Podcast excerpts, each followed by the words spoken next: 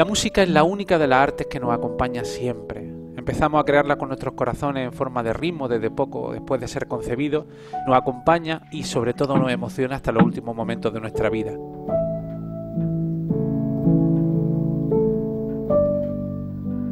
¿Os habéis imaginado alguna vez cómo sería un día sin música? Visualizadlo conmigo un momento.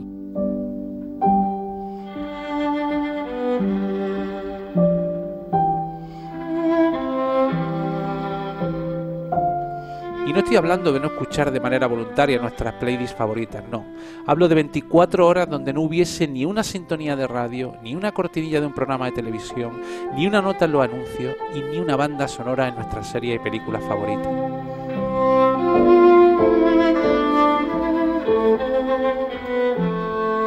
El mundo y nuestra realidad se convertirían en algo bastante insoportable y sobre todo nada emocionantes.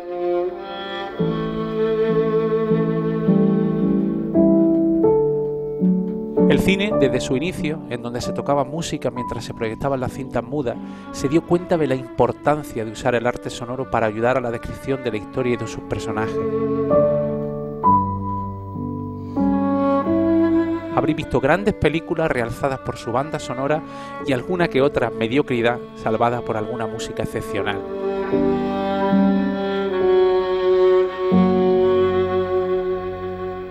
Como decía la canción de Aute, Cine, cine, cine. Más cine, por favor.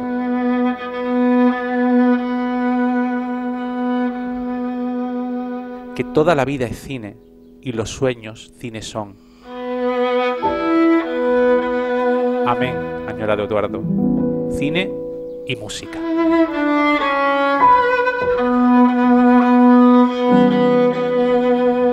Muy buenas, mi querido gurú sonoro Juan Francisco Padilla, ¿cómo estás? Hola, José. Tú sabes muy bien lo que significa para mí el podcast de hoy. Lo sé. No digo más. lo sé, lo sé. Hoy, hoy es un día presenta, especial. Presenta, Hemos intentado ponernos de pie y todo, solo puedo decir esto.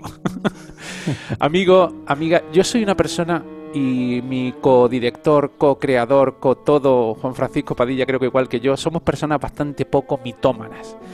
Yo solo soñaba encontrarme un día con Luciano Pavarotti alguna vez en mi vida y gracias a Dios y a un amigo, todo hay que decirlo, lo conseguí. Pues el invitado de hoy a mí me causa una fascinación muy parecida a la del tenor modenense, porque como él, su arte me causa emociones sin igual.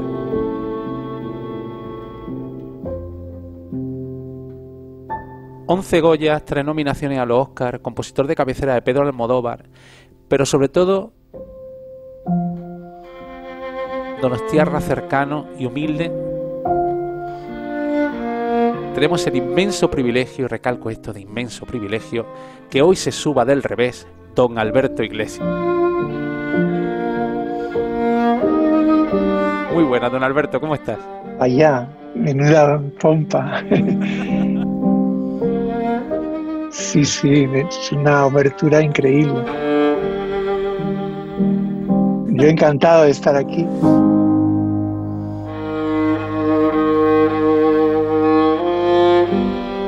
Muy contento. Como no pagamos, tenemos que hacer un poco de pompa o boato, alguna cosa así.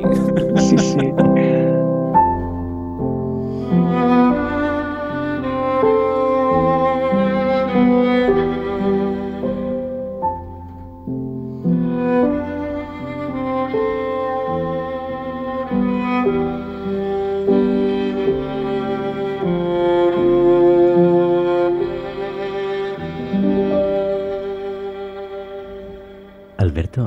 es tu primer recuerdo musical?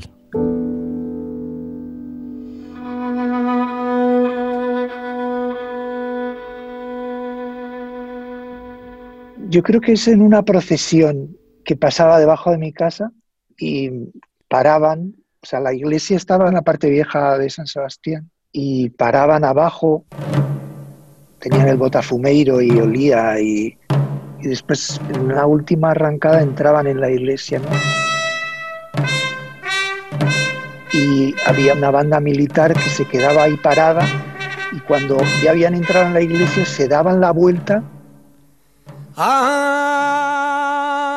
y echaban a andar a una velocidad de vértigo, o sea, como si no les dejaran entrar en la iglesia.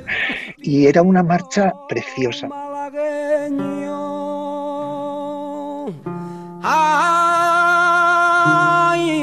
No me acuerdo cuál sería, pero era una cosa muy bonita.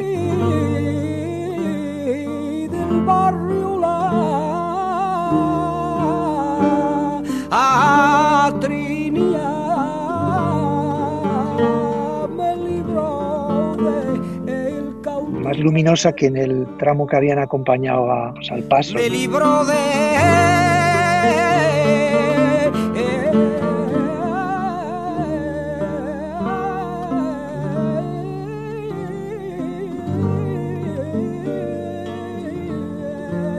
volver a la vida, ¿no? Cristo entraba a la iglesia. Bueno, esto, esto lo estoy haciendo más literatura porque en aquel momento no entendería nada, ¿no?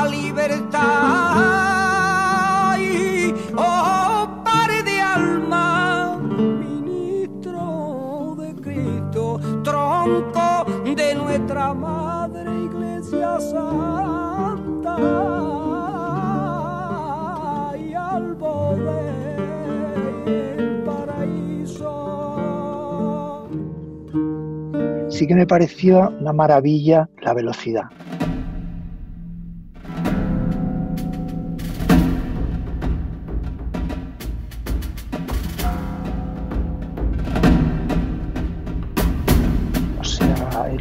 luz. O sea, como que la música se iba con la vida y no se metía dentro, ¿no?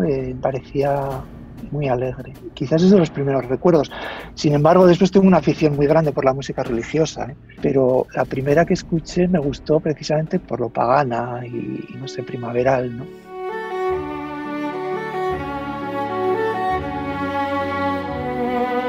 Un enfoque muy visual, ¿verdad? Sí, los recuerdos no sé si son verdad porque lo he recordado más veces y a lo mejor en algún momento lo he fijado en mi memoria como recuerdo y a lo mejor también lo he adornado.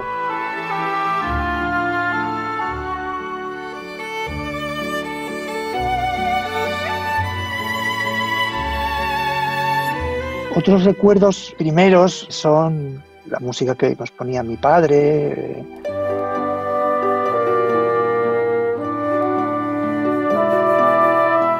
ponía música clásica de pequeños.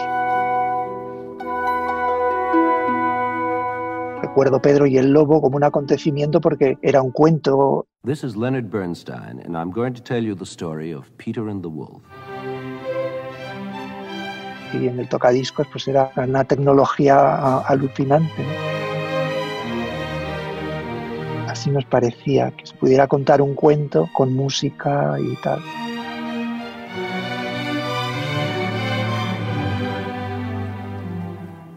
Padre le gustaba Beethoven. Si le gustaba Beethoven era buena persona. Sí,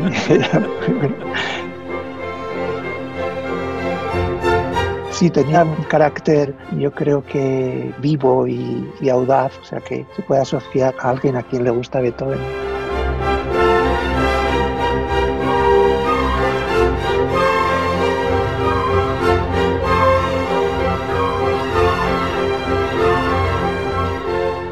¿Y es el primer compositor clásico el que te enamora o hay alguno antes que diga madre mía? Como me pasó a mí, por ejemplo, con la ópera de Puccini, que dije, ¡ay, Puccini! ¿Hay algún compositor clásico cuando eras crío que dijese, es mi padrino, digamos? En... Sí, yo creo que Bach. La manera como de ir pasando de una armonía a otra.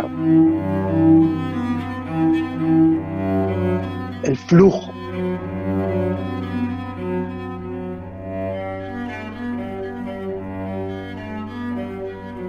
la naturalidad del fluir. Me parecía que no eran notas, o sea, que era otra cosa. Que la música no eran notas encadenadas, sino que se convertían en otro elemento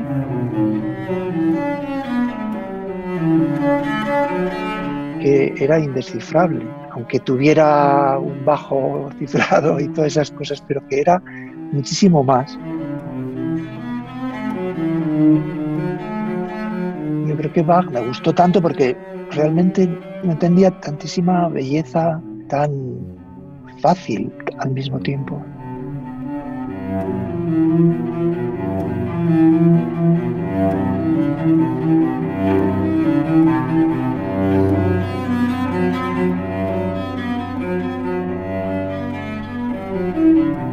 Alberto, en casa, ¿Cómo empiezas a estudiar música o a interesarte por los instrumentos? Pues eh, fue más tardío porque no tuve una educación musical temprana.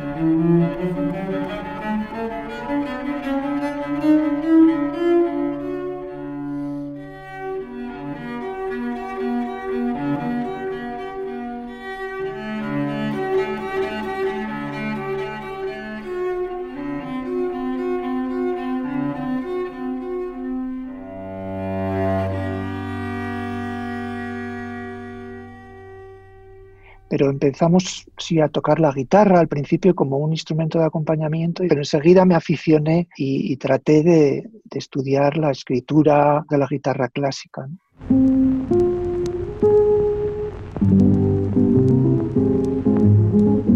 Mis primeras impresiones personales fue con la guitarra, no con el piano.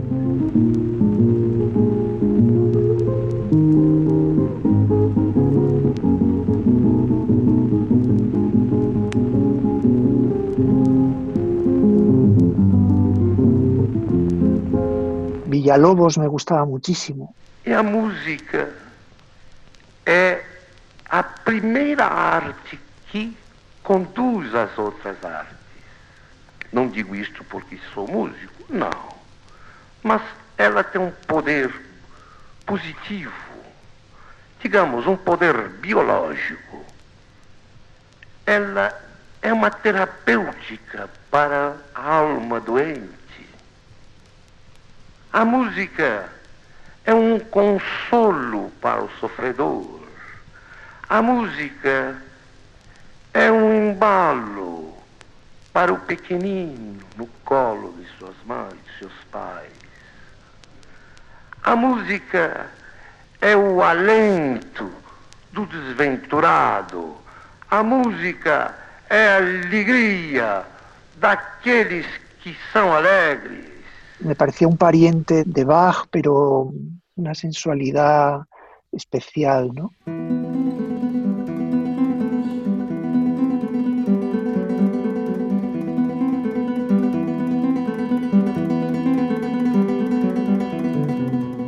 Y Albeni, la capacidad que tiene la guitarra también de evocar a los otros instrumentos. Se veía muchísimas posibilidades. Le está dando el centro a Juan Frank. Y fantasías, ¿no?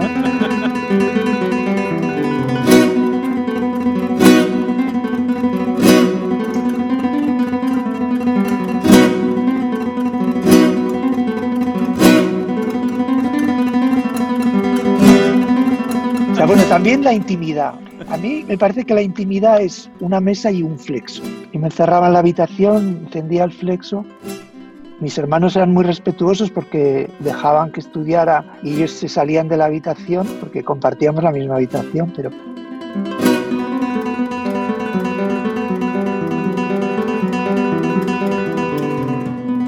se apagaba las luces y ponía el flexo. Entonces ya eso me parecía que estar en la gloria.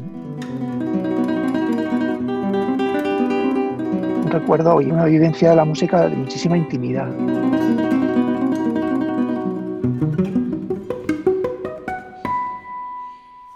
Bueno, podemos terminar ya si queréis. ¿eh? Yo ya me he quedado a gusto, ¿sabes? Le has dado al guitarrista en el corazón. Claro. Sí. Después traicioné a la guitarra porque fui pasando al piano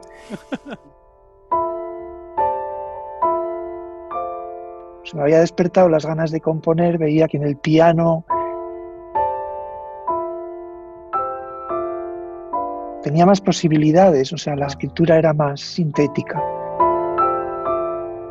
Y también me gustaba el instrumento, ¿no? Lo evocativo.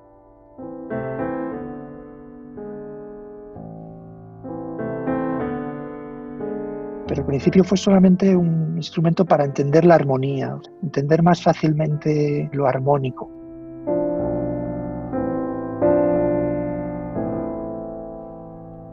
Mi hermana tocaba el violonchelo, cosa que me ha marcado muchísimo, que es el amor por los instrumentos de cuerda.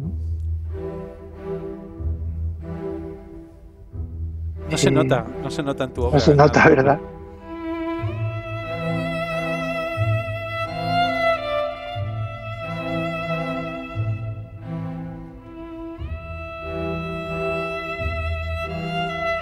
casi una herida, no sé lo que, lo que tengo con los instrumentos de cuerda.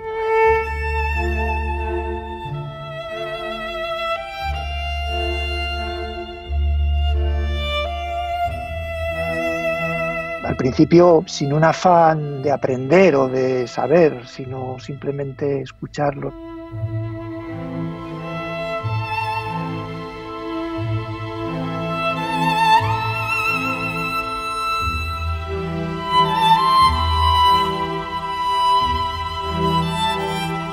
después sí fui pues, estudiando los instrumentos.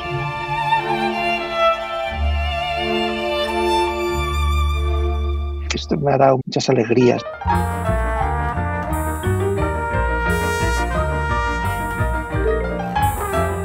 ¿Qué llega primero? ¿Qué es primero? ¿El cine, la música clásica? No, primero la música clásica. En ese momento la composición no era fácil escribir una música y que te la tocaran. Bueno, esto sintetizo mucho y me estoy saltando muchas cosas, pero tenía amigos que hacían cine, entre ellos mi hermano, y me invitaron a que escribiera la música de sus experimentos visuales. Y fue una invitación que me ha marcado porque sí descubrí muy pronto que había una interacción entre lo visual y lo sonoro que era también infinita, ¿no? Esa infinitud que, veía en la música de Bach, por ejemplo, también la veía en si una música tiene la capacidad de representar y de sincronizarse con un afecto o no. Bueno, y, y en todo eso sigo explorándolo, vamos, quiero decir que no, no me he curado de ese impacto.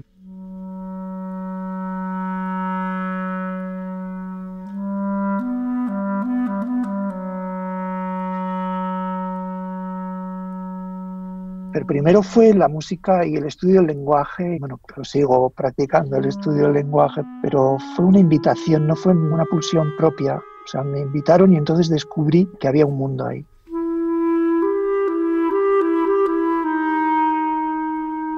Es que estabas diciendo una cosa muy interesante porque hablaba antes con Juan Francisco que a mí lo que más me gusta de tu música cuando la hacen en el cine, a mí me recuerda un poco a los grandes compositores de ópera, a los grandes compositores que son capaces de llevar el teatro a la música. Como Verdi o Puccini o Wagner representan con su música lo que pasa en el personaje. Y eso yo te quería preguntar, ¿es quizá lo más difícil expresar con notas musicales en la emoción del personaje y hacerlo como lo haces tú realmente tan fiel a lo que está pasando en una pantalla, a lo que siente la persona que está en ella? Sí, yo creo que es difícil. Tampoco hay que hacerlo evidente, ¿no? y hay que tener una especie de continua alternancia entre la fidelidad al personaje y a lo que se está representando y también a que la música se sienta libre sea, tenga una identidad propia.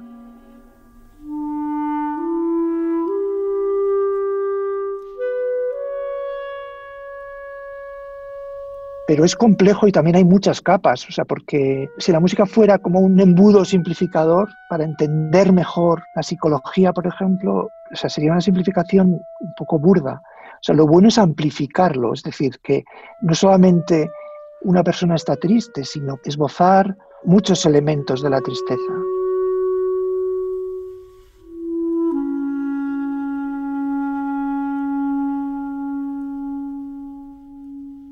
Por lo menos esa es la ensoñación que yo tengo, o sea, es extender el alcance del personaje, no simplificarlo, sino extenderlo.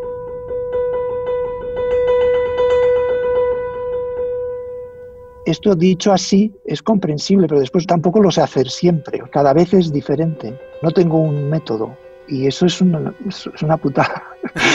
pero, pero no, no tengo un método, no sé cómo se hace tampoco.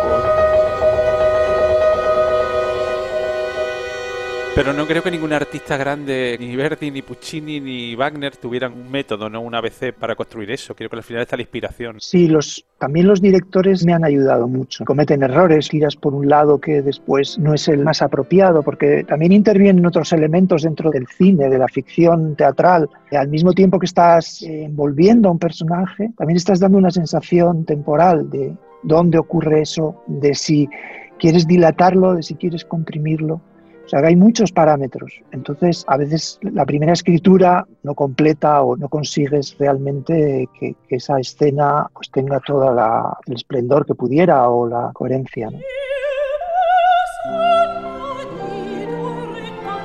Es un arte como la ópera,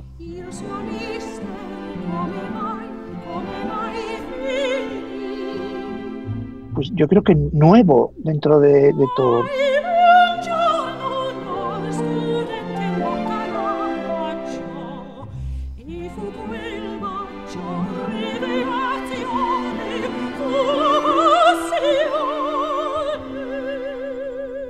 Que se pueden experimentar muchas cosas.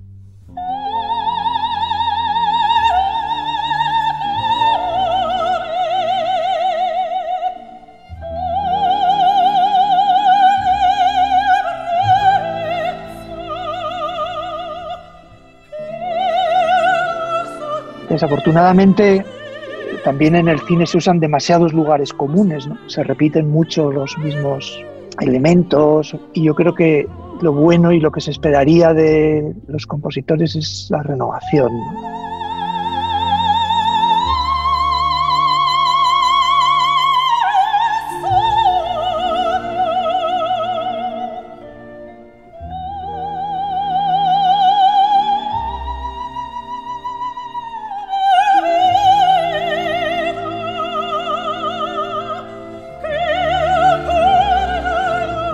Es un propósito que cada uno tiene que intentarlo y luchar con ella. ¿no?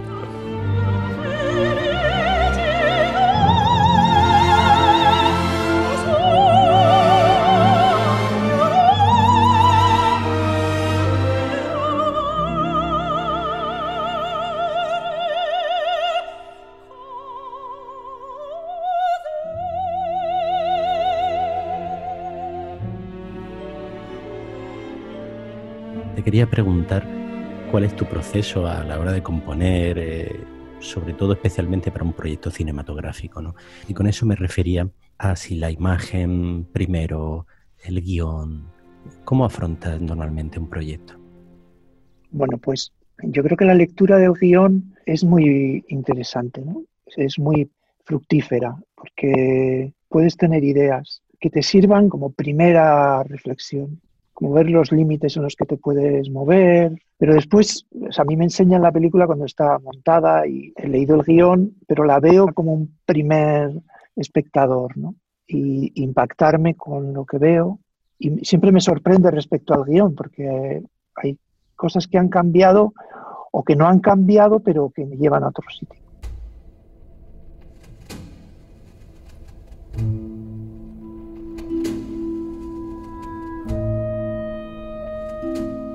Sí que tengo cierto material escrito cuando veo la película, pero me olvido y, entonces empiezo de cero.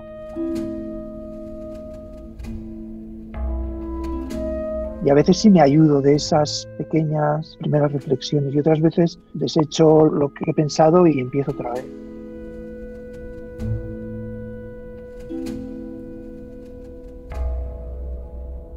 El asunto es que en nuestra profesión hay que ser bastante rápido, componer rápidamente. Yo eso no lo llevo muy bien. A mí no me gusta nada, me gusta ir despacio y tener tiempo. Y a veces es lo que más pido a los directores, que tener un tiempo.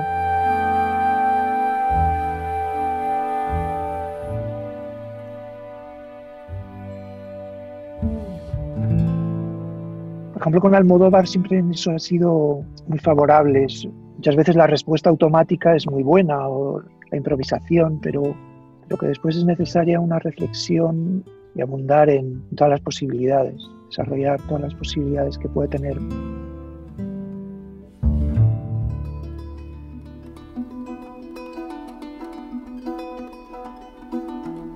Y es muy bonito trabajar con alguien en la música porque se establece una relación yo por lo menos en mi caso casi siempre de amistad y, de debate, ¿no? en el que pues, todos estos parámetros subjetivos de elementos musicales y que tienen relación con los afectos de la película, con la psicología y tal, pero cómo se traducen, entonces es un debate muy interesante. cuando te dicen que no a una cosa, eh, siempre te duele, ¿no? Es como, yo me imagino que cuando un director de orquesta estás cantando y te dice no sé qué, no sé cuál, yo me gustaba esto y tal. Siempre, aunque seas muy flexible y, estás dispuesto siempre a, no sé, a cambiar y a buscar nuevas cosas, pero hay veces que te duelen, que te duele que te digan algo que no, pero se aprende bastante de eso.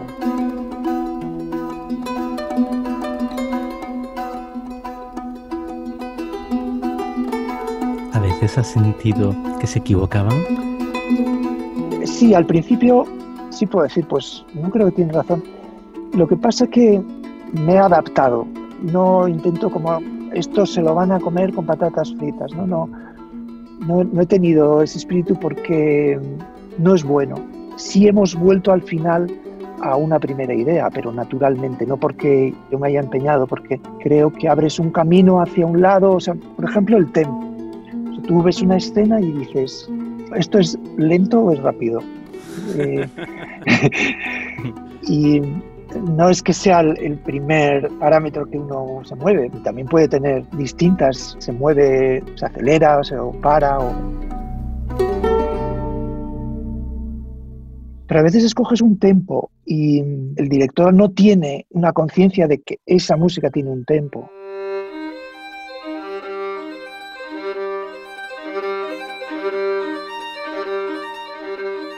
Hay veces que no es más que mover el tempo. Para que haya una coincidencia o para que haya la misma respiración que se supone que tiene esa escena.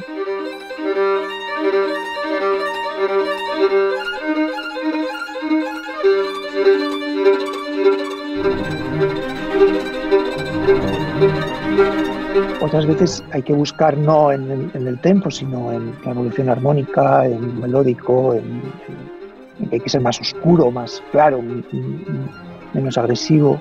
Hay muchas variables.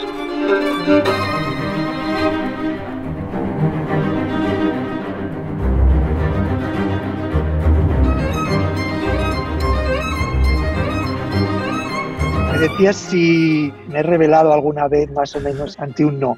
Bueno, no me revelo, lo que estoy es activo, o sea que si te dicen esto no, pues dices, bueno, pues voy a mirar por otro lado, pero quedarte como diciendo, pues yo tengo razón y este señor no lo tiene porque yo sé más de música, creo que no es una buena disposición.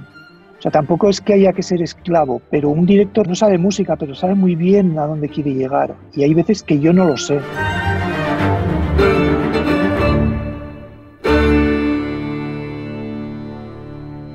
Yo alucino cuando creáis los compositores, ¿no? Como Juan Fran, como tú. A mí me maravilla la creación. Yo siempre he sido un intérprete, ¿no? ¿Suenan las melodías en la cabeza? ¿Suena el tempo en la cabeza cuando ves una escena? ¿Eso cómo funciona? Porque es, una curiosidad que yo tengo, ¿no? ¿Qué, suena? ¿Ves una tonalidad clara para esa escena? ¿Un tempo? Eh, yo en el tempo y en un elemento melódico sí que encuentro un hilo. También en una relación armónica, con la fluidez de una combinación armónica a mí no me viene una pieza a la cabeza zas y, te levantas a escribirla en mitad de la noche. Sí, y completa. Eh, son fragmentos. Eh, a veces es un fragmento largo porque lo escribes al principio muy simplificado y después vas progresando, ¿no? Que los elementos que están en el primer impulso pues pueden estar ahí continuamente o, o modular, irte a otras posibilidades, pero yo desarrollo una primera idea, o sea que no me viene una pieza completa de cuatro minutos a la cabeza y la escribo el tirón no me pasas, desgraciadamente. Alberto, ¿y la escribes directamente en la partitura o primero compones con el piano? Bueno, comentabas que estás usando el piano de herramienta y luego la orquestas. Las primeras ideas enseguida las toco en el piano para ver si tienen lógicas y después en el cine también, eh, como tenemos que hacer una simulación de la orquesta y hacer maquetas para llegar a la grabación con la seguridad de que la música funciona, pues eh, trabajo en el ordenador.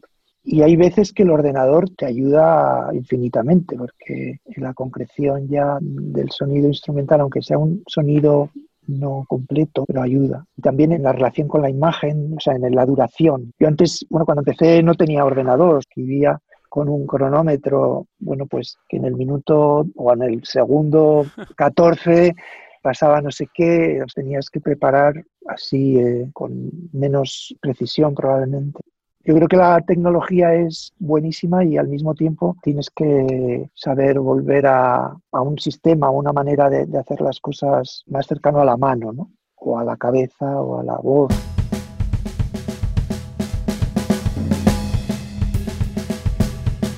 Bienvenido a esta sección de preguntas rápidas que va a ser de muy despedida, se va a hacer dos veces, ¿eh? la primera y la última. Pregunta rápida para friki de la música. Espacio favorito para componer. Mi casa, mi estudio y mi mesa y mi piano. ¿Diurno o nocturno? Ahora diurno. ¿Solo o en compañía? Diurno solo, nocturno en compañía. ¿Sobrio o ebrio? Prefiero sobrio. Estoy más ebrio cuando estoy sobrio. ¿A mano o con ordenador? Mano. ¿Sibelius o Finale? Sibelius. ¿Licencia o pirata? Licencia. ¿Qué librerías de sonido orquestales? Pues hay tantas que, que no sé, no me acuerdo ningún nombre. no me acuerdo de los nombres. ¿Vinilo, CD o Spotify? Eh, CD. ¿Estéreo o 5.1? Estéreo. Me gusta mucho más. ¿Piano o guitarra? Piano por las mañanas y guitarra por la noche. ¿Musas o persistencia? Musas. Mejor creer, ¿no? ¿Fans o haters? Fans, o sea, haters no me gusta. ¿Facebook, Instagram, Twitter o TikTok? No soy de nada, pero no sé, de nada. ¿John Williams o Hans Zimmer? Creo que soy más de Williams, pero Zimmer me parece un, un tío un descarado increíble. no sé por qué no. Decía antes una cosa que me gusta mucho, ¿no? La amistad al final que se crea con alguien con el que trabajas mano a mano, como Pedro Almodal, por ejemplo, un, un, director con el que tú te has unido muchísimas veces. A mí me pasa un poco con Juan Fran, que hemos hecho mucha música juntos y nos conocemos como la madre que nos parió. Esto, en la relación compositor de música cinematográfica y director, ¿hay un momento que la simbiosis es tal que tú ya sabes lo que quiere el director? Es decir, no hay que hacer muchas correcciones cuando la relación con el director es tan estrecha como la que tienes tú, por ejemplo, con Pedro, ¿no? que has trabajado tanto. ¿Ya sabes lo que quiere Pedro? Eh, me sorprende. Yo creo que en eso tenemos una cosa, un pacto de respeto y que yo no sea más listo que él. Él no sabe lo que quiere, pero yo tampoco tengo que saberlo. Él está buscando y, y yo también.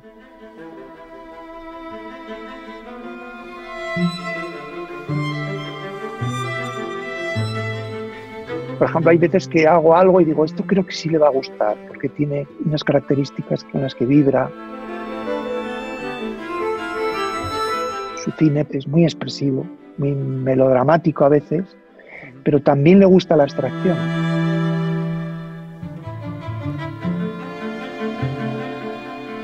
Y sí me ha sorprendido a veces gustándole algo que yo creía que no le iba a gustar. Estoy muy contento de que no nos entendamos del todo. O sea, que, que todavía haya un recorrido muy grande por hacer. No soy un matrimonio hay... de 50 años, no, no, no, Eso hay es. todavía misterio, hay misterio. Hay misterio. Yo no sé qué narices está pensando ahora para lo siguiente, ni me lo dice, ¿no?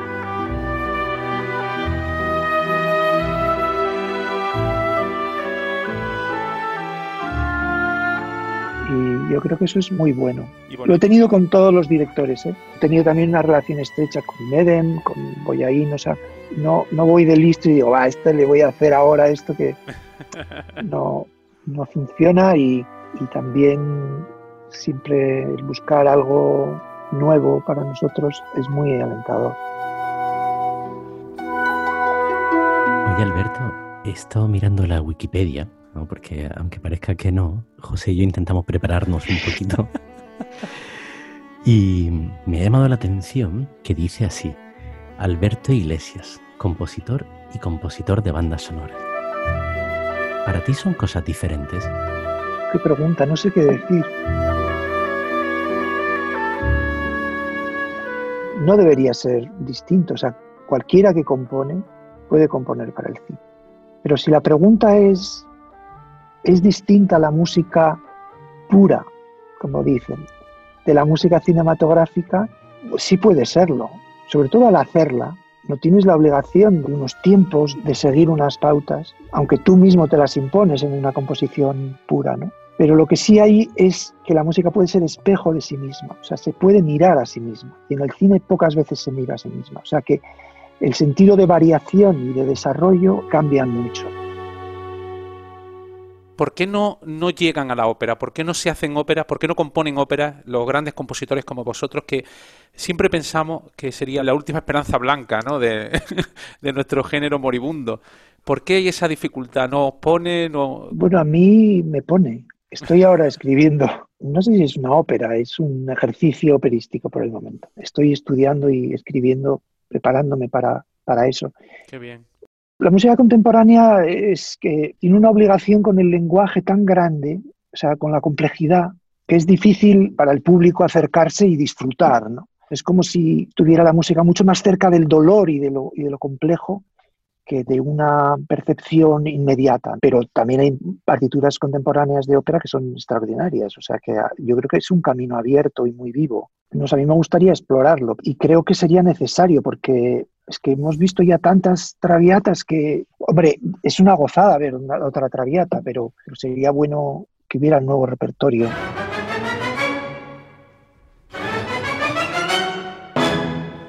No es que Eh, sería bueno, es que es imprescindible. Bueno, es que es totalmente necesario. Eh, Muchas veces los compositores de ópera, que también he interpretado, he cantado y he escuchado, se alejan, por eso dice, el lenguaje contemporáneo más que una devoción es una esclavitud. Es difícil hablar de eso. Yo creo que hay que la innovación de la música contemporánea es necesaria. O sea, es necesaria las partituras complejas y difíciles porque también son un límite del conocimiento musical y de la experiencia musical. Pero hay veces que son excesivamente lejanas.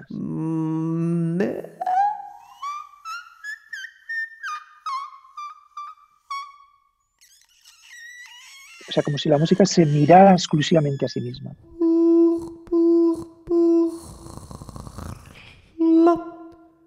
Y yo creo que, que el espectador se pierde muchas veces en, en esa complejidad.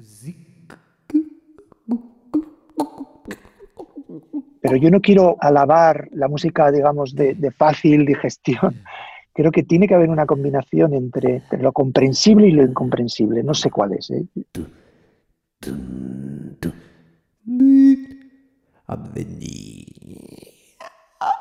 Yo me he movido siempre en el ámbito tonal, entonces entiendo la música más desde esas jerarquías que suponen lo tonal, pero con muchísimos límites que se salen, ¿no? Es decir, que escucho compositores muy diferentes y no los siento tan lejanos, incluso el serialismo integral, cosas de Stockhausen me gustan, me parece una idea extraordinaria escribir un cuarteto y que se suban en un helicóptero, porque me parece surrealista y creo que es fantástico, ¿no? O sea, que tiene que haber unos tíos tocando en un helicóptero.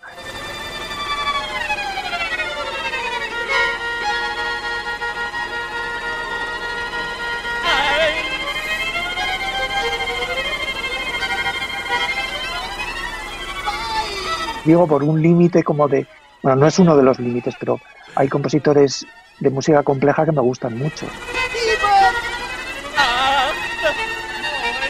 Pero también creo que el público tiene que entender.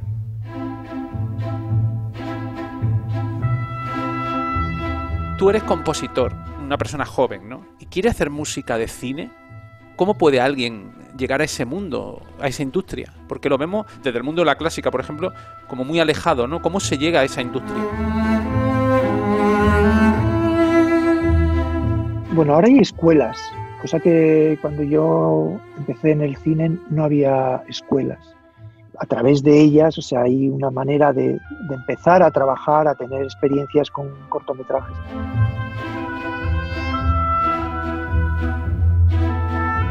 Para mí la experiencia fue tratar directamente con los directores. Yo creo que la asociación con tus contemporáneos cineastas, o sea, si un chico o una chica tienen ahora 16 años y la edad que sea, y quieren trabajar, si son amigos de una directora, de un director, o sea, ese es un aprendizaje muy fructífero y además que en la medida en que el director también crece, tú creces con ellos. yo creo que hay que estar cerca de los otros, de los creadores del cine para ir pues, apuntándose a las historias, a, a las aventuras. No sé, también hay maneras más, pues lo típico del currículum de mandarlo a una productora, pero siempre son más difíciles. Siempre corres el peligro de que terminen olvidadas.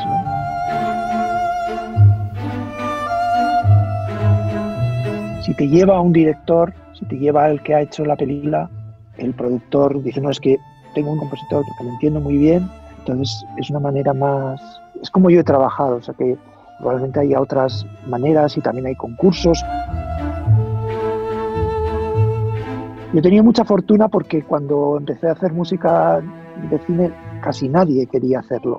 Los compositores contemporáneos les parecía un arte menor, porque es funcional, porque había que escribir melodías tonales y tal. O sea, la música aspiraba a algo y el cine, pues es verdad que hay una funcionalidad, he hecho música para documentales, he hecho publicidad, eso menos, pero sí me puse en, ese, en esa línea de que la música estaba, trabajaba en un medio con otras variables, ¿no? con, con la imagen.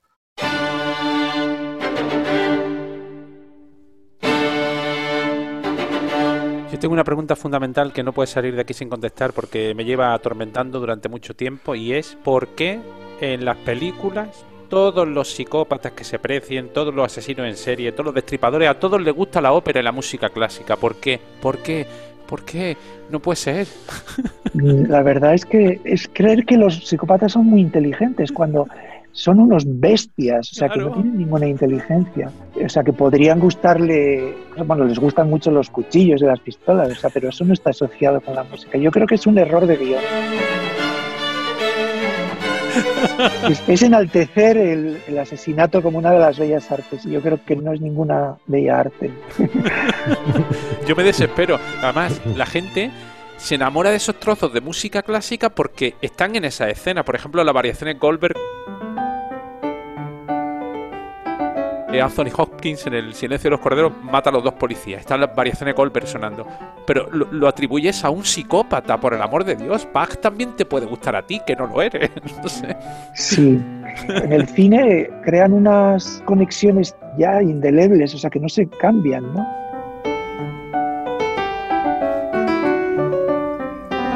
Después hay transformaciones, por ejemplo, el vals de Strauss siempre era una cosa que se bailaba, aparte de en algunas bodas tocadas mal y tal, pero como a la Viena fastuosa y, y elegantísima y tal.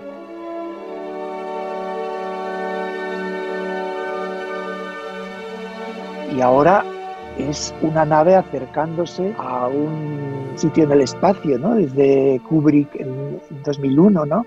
O sea que y la belleza del espacio y de, flotar.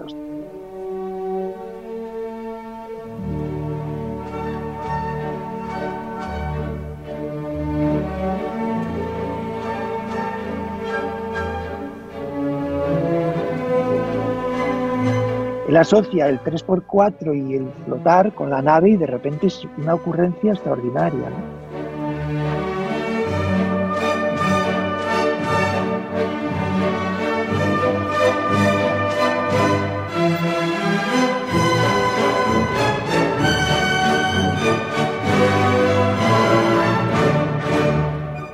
Hay otras ocurrencias mucho más vastas que provoca lo audiovisual. Por ejemplo, si habéis visto un programa muy conocido, concurso gastronómico, bueno, de comida, pues ponen una música súper épica y ves a una señora haciendo, cortando unas cocochas de bacalao con una música increíble. Es muy curiosa la asociación porque es épico. Mientras la mantequilla se le derrite, es como si estuviera luchando contra, no sé, las valquirias.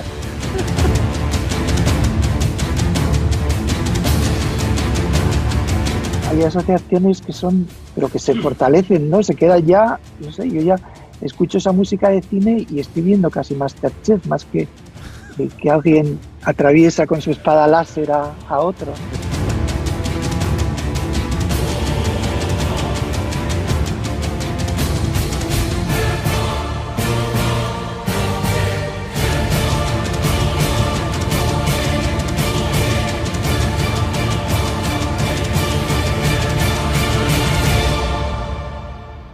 Quería preguntar por la guitarra, la guitarra española. Sí, escribí unas canciones para una soprano y tenían orquesta, guitarra y arpa, pero no he escrito para guitarra sola.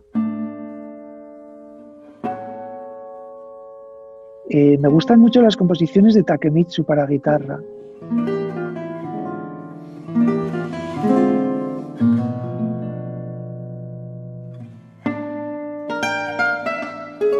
Escuchado no hace mucho, ¿eh? había escuchado mucha música de él, pero no había escuchado su obra para guitarra y es increíble.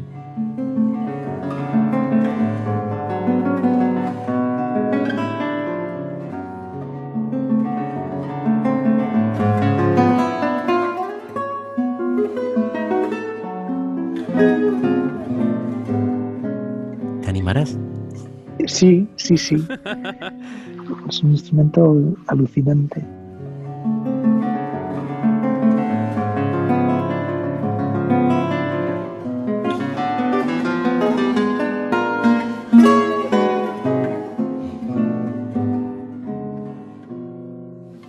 Es que tendría mucho sentido también, bueno, dentro de mi vida, ¿no? Porque abandoné el instrumento y de repente, bueno, en películas sí que ha habido música para guitarra, pero no me he puesto a escribir para la guitarra, así, la verdad es que sería una vuelta a los orígenes.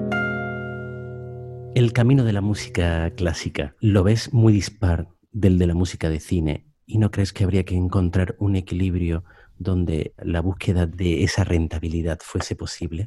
Sí, yo creo que, habría que encontrar ese camino. Depende de los compositores, depende de la nueva generación. Y también de no sentir algunas obligaciones que se han heredado de la complejidad y abrirse a la expresión. O sea, yo creo que por un lado hay que estar en la tradición y la tradición nos ha traído hasta aquí también. Y la tradición también es el modernismo, provocar al público hasta límites de no entender, pero creo que también hay una necesidad de aliento de la música, o sea, que la música te reconforte de alguna manera, no que sea un ente extraño al que es imposible acceder. Entonces, ese calor que debería emitir la música continua, que lo emite continuamente, pues tiene que estar en los conciertos y la gente irá a los conciertos pensando, esto me va a reconfortar. O sea, no solamente me va a hacer decir qué interesante es esto, sino esta música me favorece, me lleva a otro sitio y la hago mía. El problema es que sientas que la música es del compositor, de su pensamiento, ¿no? y, no, no tenga parte de tu pensamiento. Pero es muy fácil decirlo, hacerlo es complicado yo creo que hay obligaciones del modernismo que uno se las podía soltar a la torera ya.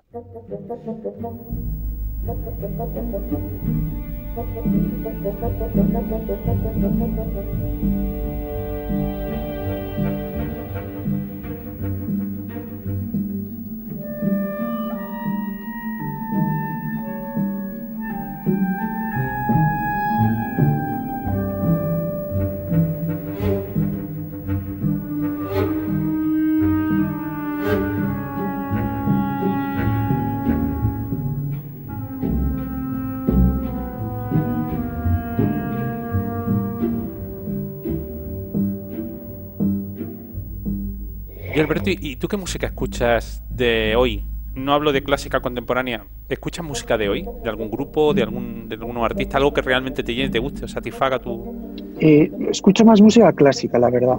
Sobre todo en esta época contemporánea, música intemporal. No tengo un grupo preferido. No escucho mucho pop. Eh, escucho flamenco, escucho algo de jazz y sobre todo escucho música clásica.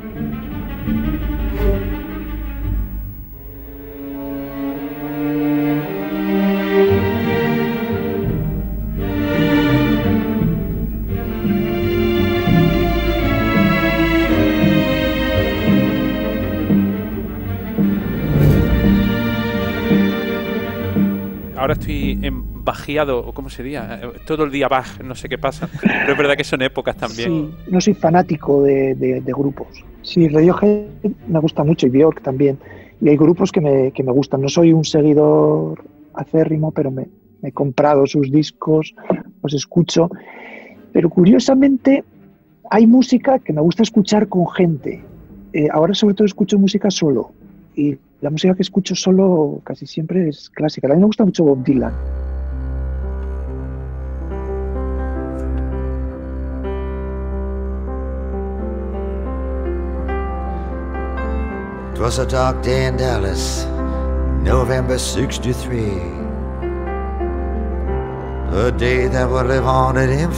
Y lo he estado escuchando últimamente porque sacó una última canción que ha escrito. Es una canción muy larga. Good day to be living and a good day to die. He led to the slaughter like a sacrificial lamb. You see, wait a minute, boys. Me impresiona la manera de sus letras, cómo coinciden con la música. O sea, toda la prosodia es increíble. Then they blew off his head while he was still in the car. Shot down like a dog in broad daylight. Me parece un autor muy elevado. You got unpaid debts. We've come to collect. We're gonna kill you with hatred without any respect.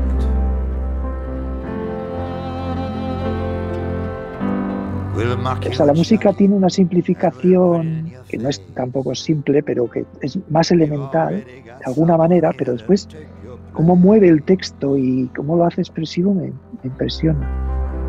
The day they blew out the brains of the king. Thousands were watching, no one saw a thing. It happened so quickly, so quick by surprise. Right there in front of everyone's eyes. La canción protesta ha sido importantísima en mi vida, en nuestra memoria, y las letras eran estupendas. O sea, bueno, decir, hay autores que han hecho unas letras muy trascendentes, ¿no? Y yo escucho cosas y digo, joder, pero quiero decir que, por ejemplo, hay cosas en el rap, fundamentalmente la letra, o sea, bueno, estoy igual diciendo algo que, que ofende a alguien, pero le pediría más. O sea, por ejemplo, al rap yo le pediría muchísimo más. Que sean poetas como Auden o como Machado o como... Aunque también hay una- un arte en, en- en la improvisación, en el rap, que me parece muy interesante, ¿no? Y en la rima fácil, pero, pero hay veces que dices, oye, y, y no podía haber una rima un poco más eh, rebuscadilla. Eh, y en cambio, en la canción protesta creo que es, tenemos una historia y en la música española, latinoamericana, de canción protesta, que las letras son extraordinarias. I'm going to Woodstock, it's the Aquarian age. Then I'll go over to Altamont and sit near the stage. Put your head out the window, let the good times roll. Cuando entiendes antes la letra la música, el efecto es distinto. ¿no? Ahora que he escrito música para voces líricas, que estoy en ello, pienso, ¿se entiende o no se entiende? Porque cuando entiendes de verdad la palabra en el mismo momento que se está produciendo, el placer es mayor. Put your foot in the tank and step on the gas. Try to make it to the triple underpass. Blackface singer, whiteface clown. Better not show your faces after the sun goes down. El placer entonces es una explosión, ¿no? Dices la palabra sueño y tiene un contexto musical y dices, hombre, o sea, They love me or leave me by the great Bud Play the bloodstained banner, play murder most foul.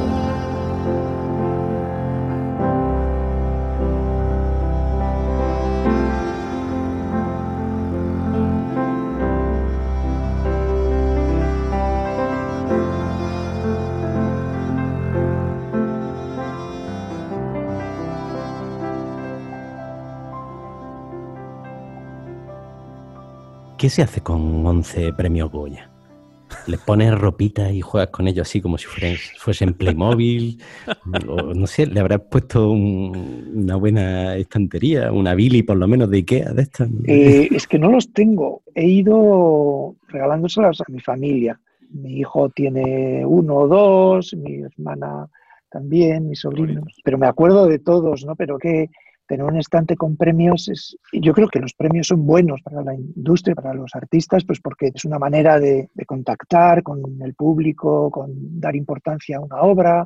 Pero no sé, es un- una casualidad también. O sea, yo me, me siento muy afortunado, pero me han tratado muy bien los académicos. Tenía mucha suerte en, no sé, en esa simpatía, pero no los tengo puestos para mayor gloria. Eso me da un poco de vergüenza. Oye, Alberto, Pero bueno, estoy contento y orgulloso. ¿eh?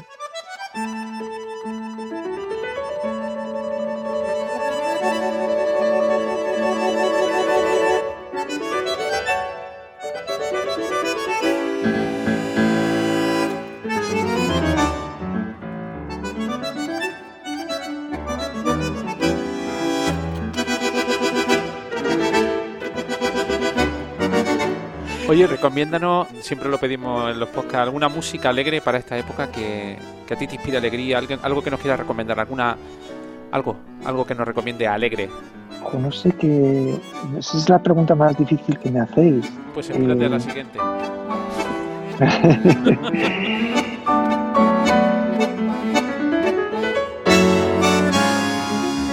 Bueno, es que a mí me pone alegre también música que es muy triste. Pues bendito sea, la que tú digas.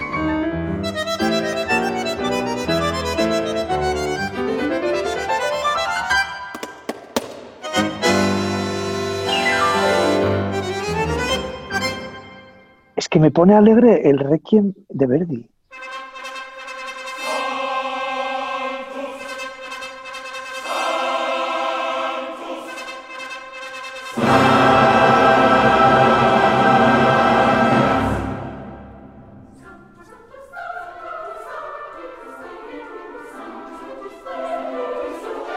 Me parece que no es un Requiem, me parece que es para vivir.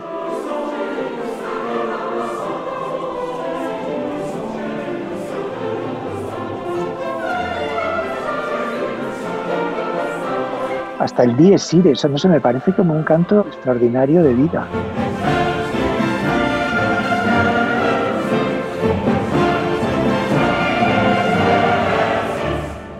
Pero no sé si es el mejor consejo, me gustaría decir una cosa más llevadera con barrer o con las tareas domésticas. Vivaldi, Vivaldi también me parece de una alegría descomunal. ¿no?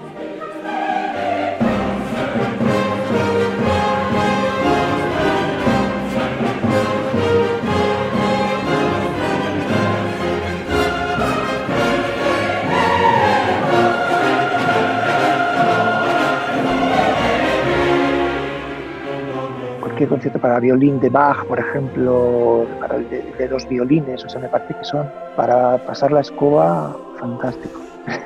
o sea, vuelas con la Yo escoba. me quedo con el Dies Irae y con la aspiradora. Una que tengo que hacer un ruido.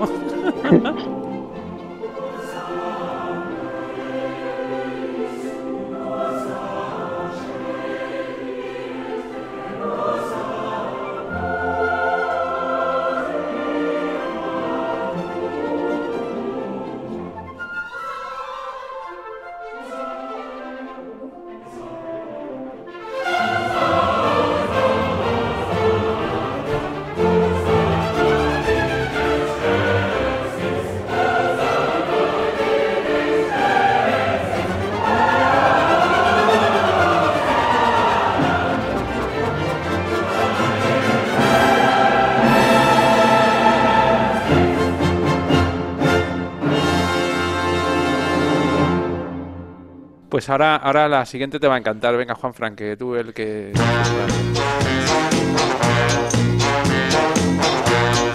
Sí, pues, eh, ahora la pregunta es por la, la obra, la póstuma. La, la de cuando ya no. Cuando ya la- que, Cuando ya la escuchemos los demás en vez de tú. El día, Pero- de la, el día de la ida. El día de la ida de este mundo, ¿qué te gustaría que escuchara la gente? Mm, lo que le sé, no- barra libre, que escuchen lo que quiera. Yo no. El otro día escuché Azzurro, la canción italiana. Azzurro, il pomeriggio è troppo azzurro e lungo per me. Mi accorgo di non avere più risorse senza di te. Me parece que es una canción para olvidarse de todo, ¿no? Quasi quasi prendo il treno e vengo, vengo da te. Il treno dei desideri, dei miei pensieri all'incontrario va. O sea, que es muy melancólica. Esa, por ejemplo, que es eh, una canción muy veraniega, sí me produce una melancolía especial. Con tanto sole tanti anni fa, quelle domeniche da solo in un cortile a passeggiare. Ora mi annoio più di allora, neanche un prete per chiacchierare. Cielo Azzurro, il pomeriggio è troppo azzurro e lungo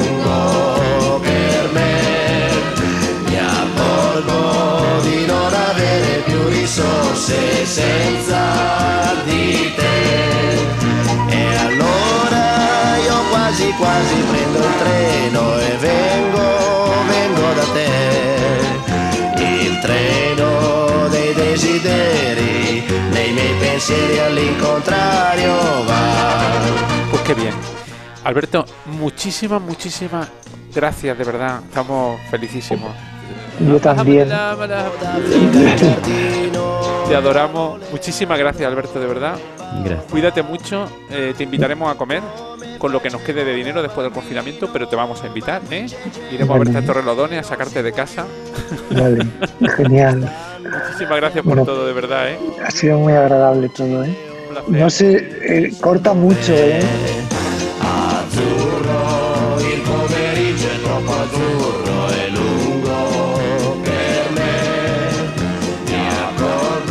ahora que no nos oye nadie, pues me, me he envalentonado un poco, pero... quasi quasi prendo il treno e vengo, vengo da te. Ma il treno dei desideri, dei miei pensieri. Gracias, eh? un abbraccio enorme. Azzurro, il pomeriggio è troppo azzurro. Eh.